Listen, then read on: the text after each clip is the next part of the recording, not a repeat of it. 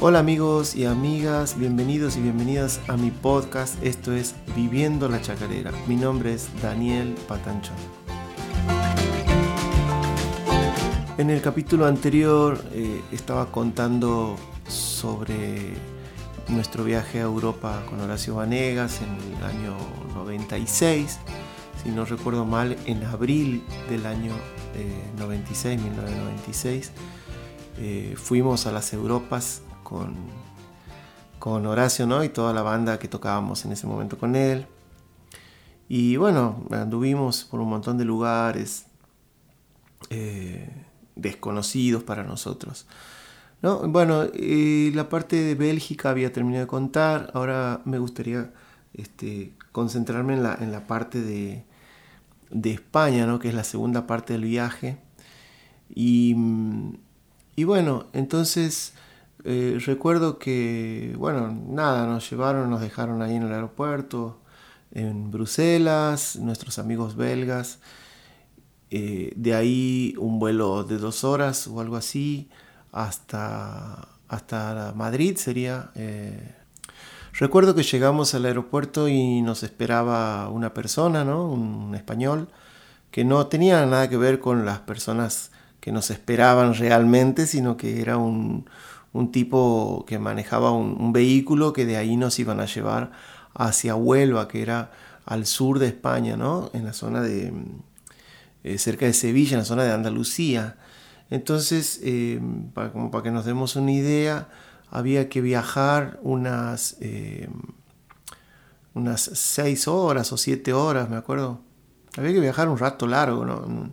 Y bueno, entonces cuando vemos el vehículo, era una van, era una van como de esas, de esas van que, se contratan para hacer para viajes este, eh, cortitos, ¿no? Para, no sé, para ir de un lugar a otro así, pero no para viajar seis horas. Bueno, no sé, ese no era el principal problema. El principal problema era que no entrábamos. No entrábamos con, todo el equipaje que teníamos, con todas las valijas, con todas las cosas, ¿no? Entonces, eh, ahí el primer obstáculo fue eh, eh, sortear eso y así que, bueno, no sé, Horacio, quién, cómo hizo eh, para mandar todas las cosas por, encomienda sería todo el equipaje en avión hacia, hacia, hacia Huelva, ¿no? Hacia donde íbamos a ir nosotros, o hacia Sevilla, no sé a dónde iba el avión. y bueno, y nosotros nos bajamos ahí en, en, en, en Madrid y nos subimos a la van con lo puesto y alguna que otra cosita más que habíamos logrado sacar, alguna mochilita o algún bolsito con algo poquito nomás, pues no entrábamos. Me acuerdo que entrábamos justito, justito, éramos, eh, éramos cuatro y, seis éramos, seis personas éramos. Y no sé, había muy poco, muy poco espacio, ¿no? Bueno, nada, nos subimos ahí con la emoción de, estar en un, país nuevo, desconocido para nosotros, y, encaramos el viaje. Lo, primero, la comida, eh, comer en, un lugar eh, extrañísimo, en la ruta, comer comida que no estábamos acostumbrados a comer, como sopa y un pedazo de pescado, un pedazo de medallón de pescado, me acuerdo que, que no estaba, yo no estaba acostumbrado a comer pescado pero bueno, estábamos abiertos a, cualquier este, experiencia, así que nada nos molestaba. Pero sí, el viaje era largo, me acuerdo.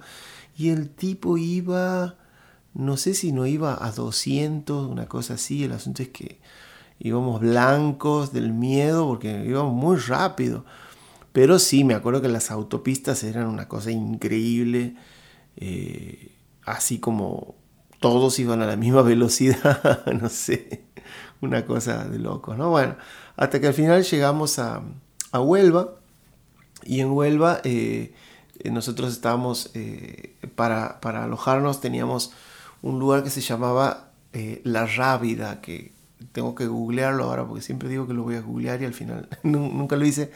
y estoy haciendo el podcast ya. Pero bueno, no importa, igual quiero contar lo que me acuerdo. La Rábida es un lugar donde eh, más afuera de Huelva, ¿no? unos kilómetros, no sé, unos 10 kilómetros, 6 kilómetros, una cosa así. y mm, Huelva es una ciudad pequeña, es un pueblo chico. Y a la orilla del mar, ahí está el puerto de Palos, por ejemplo, de donde se dice que salió Colón.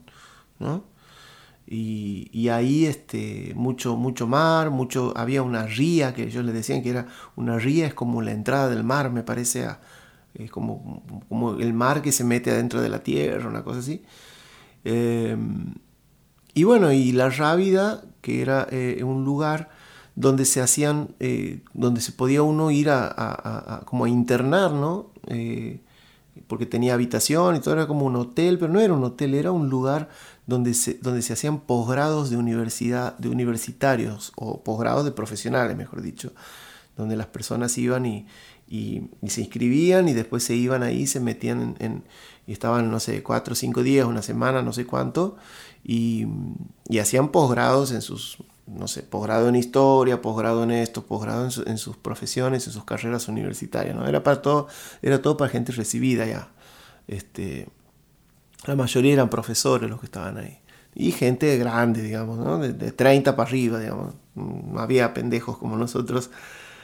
Eh, así que bueno, así que llegamos y nuestra primera impresión en, Huelva ha sido esa, llegar a un lugar donde había mucha gente que estaba haciendo un montón de cosas. Eh, a nosotros nos han dado una, una habitación eh, como las que tenían ellos, ¿no? que era una habitación normal para dos personas. Me acuerdo que yo estaba con el negro Tachi en una habitación. Y bueno, y nada, y salimos y era como estar en un convento, en una cosa así. Este, digo por, por, el edificio, ¿no? por lo edilicio, eh, no por lo que se hacía ahí. Y bueno, ahí había un horario para comer, un horario para, almorzar, para cenar, después te daban, había una merienda también, un desayuno. Eh, y nosotros íbamos, eh, el primer día, bueno, empezamos a ir y, y claro, aparecimos, nosotros éramos los nuevos, éramos los distintos. Este, y, nada, llamábamos la atención un poco, que no teníamos nada, cara de profesionales como, como, la que tenían ellos. ¿no? Igual había gente, la gente joven, ¿no? de 30 años más o menos.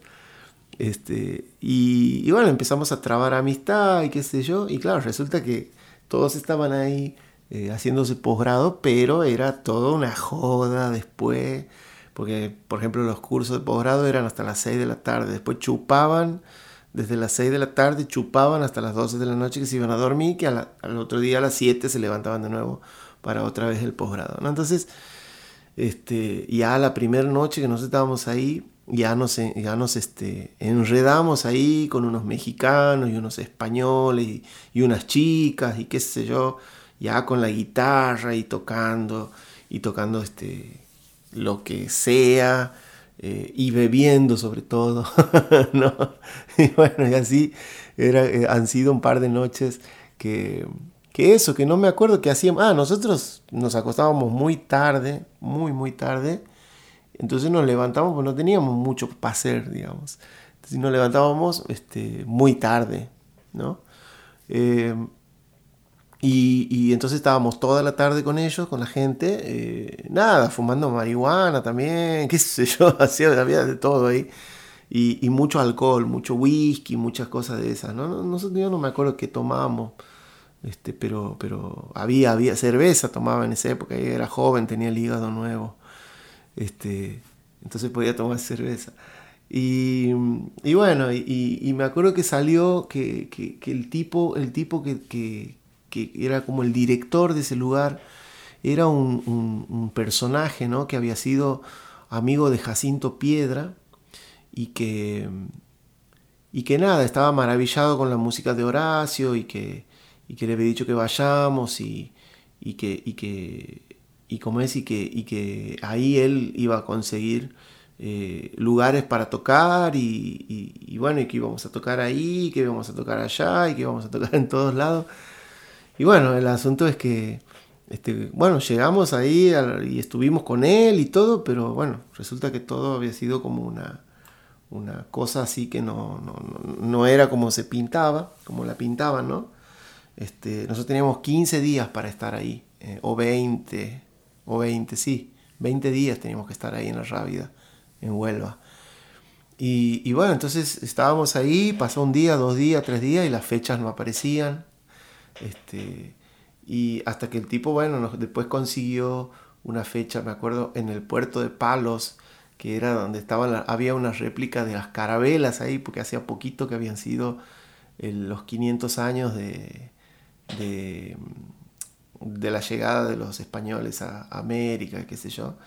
Este, entonces había unas réplicas ahí que nos sacamos fotos que eran unos barquitos pequeños. Según ellos decían, esas eran las, las unas réplicas exactas en tamaño, ¿no? El asunto es que yo decía, no puedo creer que se hayan cruzado el mar en, en, estos, en estas maderas, tres, tres, maderas eran, porque la Santa María, que era la más, chiqui, la más grande, este, no era grande para mí, y las otras eran un pañuelo. Este, así que nada, eh, que era un, el puerto de Palos era un lugar turístico, ¿no? O sea, entonces me acuerdo que, no sé cómo eh, consiguieron eh, ah, nos fuimos a unas casas de música a elegir los equipos que, iban a traer para que toquemos nosotros. Y, bueno, y, ahí este, fuimos el día que teníamos que tocar, que era ahí como, era como el puerto de Palos era como ir una cuadra hacia el mar y ahí estábamos en el puerto de Palos. Estaba muy cerquita, ¿no? Muy, muy, muy cerquita.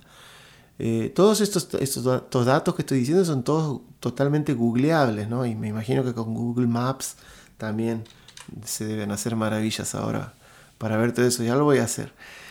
Y bueno, el asunto es que fuimos a tocar ahí y claro, eh, estaba lleno de turistas, ¿no? Turistas que eh, lejos estaban de entender la música folclórica santiagueña, mejor que... o sea, nada, no, no, eran gente que estaba ahí de paso, no, no, era gente que había ido a ver un espectáculo de música ni nada. Entonces, nada, nosotros estábamos ahí por tocar y, y claro, empezamos a tocar y, la gente eh, se quedó un tema, dos temas y después se fueron todos porque, porque era una música totalmente extraña para ellos y nosotros...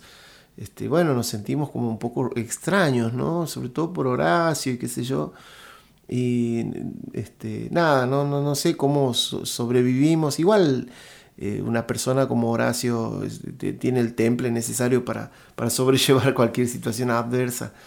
Eh, yo recuerdo que él era muy, estaba muy convencido de lo que él hacía y que, bueno, nada, que uno puede, puede como eh, hacer una lectura por, sobre, por arriba de, de, todo si está en una situación así como, como la que estábamos nosotros, ¿no? en un país desconocido, con gente desconocida, tocando en un lugar extraño, que no era el habitual para nosotros. En fin, bueno, el asunto es que tocamos ahí, igual nosotros la pasábamos bien, mientras, mientras se trate de tocar la pasábamos bien, entonces nada, recuerdo que la, onda entre nosotros era, era, este, era bien, estábamos, estábamos bien entre nosotros, la pasábamos, guitarreábamos y todo, así que, bueno, nada, entonces eh, pasamos esa fecha y después eh, no había más fechas, había como promesas de fechas, pero no había más. El asunto es que eh, me, río, me río para no llorar, pero era, era, era difícil estar en un lugar. Ustedes imagínense que estábamos en un lugar este, extraño, ¿no? Bueno, el asunto es que se venía el fin de los posgrados, ¿no? Entonces, a los cinco días, por ejemplo, de la, de la de, estar ahí, ellos ya tenían la fiesta de despedida, ¿no? Y nosotros habíamos estado con ellos, entonces estábamos ahí, entonces el, número, de, eh, eh, un número musical que iba a haber para la despedida de los de, la gente del posgrado éramos nosotros con Horacio Vanegas, ¿no? Y, y bueno, y había como un, un, lugar donde íbamos a tocar que era como un gran living grande con sillones, no era un teatro, no era, no, era un living, era como un estar gigante, este, donde estaba la gente cuando estaba en cualquier situación, digamos, de cualquier día, y que en ese momento habían eh, acondicionado para que nosotros toquemos. Y bueno, imagínense toda esta gente que había estado de parranda todos los días, todas las noches. Eh, era la última noche ahí, imagínense cómo estaban, ¿no? Eh, había un asado, un falso asado que nosotros decíamos, porque no, sé de qué era, no sé si era una hamburguesa, no sé qué era, pero era totalmente una cosa extraña, una carne que nos podía comer para nosotros, que era, igual la comíamos, pero nada que ver con un asado como lo conocemos nosotros. Entonces, eh, y bueno, eh, resulta que empezamos a tocar y después la gente ahí, los, los, estudiantes, nos empezaron a decir a nosotros que íbamos a, que, toquemos nosotros después de Horacio. Y nosotros éramos nosotros, era Andrés, Tachi, yo, el mono, eh, nada, tocando lo que tocábamos en las noches de guitarreada, que eran temas de los Beatles, temas de Bob Marley, qué sé yo, y cantaba cualquiera, nosotros no sabíamos cantar en inglés, ni sabíamos cantar en, ningún idioma. El asunto es que, que cantaban ellos, bueno, el asunto es que tocábamos con Horacio, terminó el show de Horacio todo muy formal, así, qué sé yo, y bueno, y hemos dejado pasar un rato y nos hemos puesto a tocar nosotros. Y se han venido todos los que estaban afuera también. Y nosotros empezamos a tocar y tocamos cualquier cosa. Me acuerdo que tocábamos el rock del gato y todos bailaban, se subían arriba de la mesa, chupaban, no sé, hacían falsos striptease, no sé, hacían de todo las chicas y los, y los muchachos que estaban ahí. Venían y cantaban con nosotros. Una joda, una joda tremenda esa noche, me acuerdo todos este, en pedo, qué sé yo, ¿no?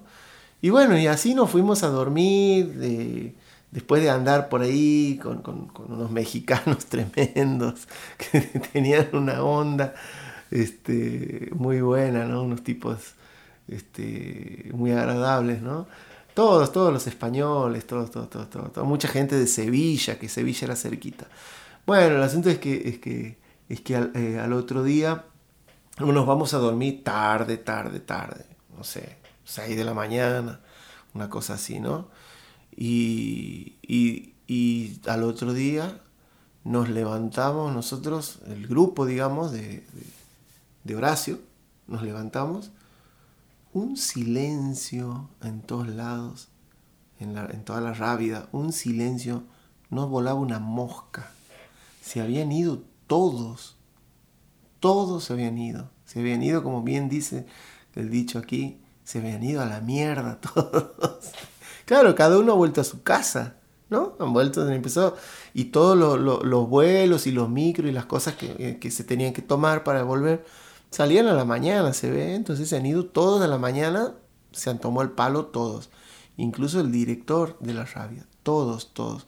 Entonces hemos quedado en un complejo gigante, imagínense un convento, así con un montón de habitaciones y qué sé yo, donde había una persona que era el guardia de seguridad.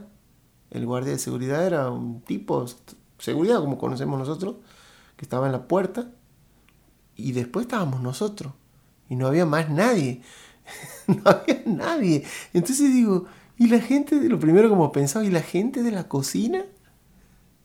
Bueno, no sé, el asunto es que nos, nos encontró de pronto en una soledad, después de haber estado en semejante fiesta y qué sé yo, una soledad ahí. Y hemos empezado a andar, hemos ido de nuevo al puerto de Palma, no teníamos nada que hacer. No teníamos nada que hacer, o sea, teníamos la guitarra, teníamos todo, pero no teníamos mucho para hacer, estábamos, nos estábamos viendo la cara ahí. Eh, había un televisor, me acuerdo. Este, pero no éramos tan tantos de ver televisión, qué sé yo, no sé, había, estábamos ahí. Y bueno, hasta que a algunos se le ocurrió, che, si vamos para aquí, si vamos para allá, bueno, entonces empezamos a ir a todos los lugares cercanos, eh, por ahí que, que, podíamos ir caminando, ¿no? Porque no se olviden que estábamos lejos de la ciudad. Y bueno, en un momento, este, eh, hacía, me acuerdo que hacía calor, hacía mucho calor, mucho calor. Eh, estábamos en abril, ellos estaban eh, como entrando en, la primavera. Este, y, no sé, bueno, el asunto es que hacía mucho calor en el sur de España, ¿no? Y, y bueno, no sé quién averigua. Ah, bueno, por el de seguridad. Resulta que el mar, eh, ahí donde estábamos nosotros en Huelva, no era, no estaba, estaba todo contaminado, no se podía, digamos, uno no, no había balnearios ahí.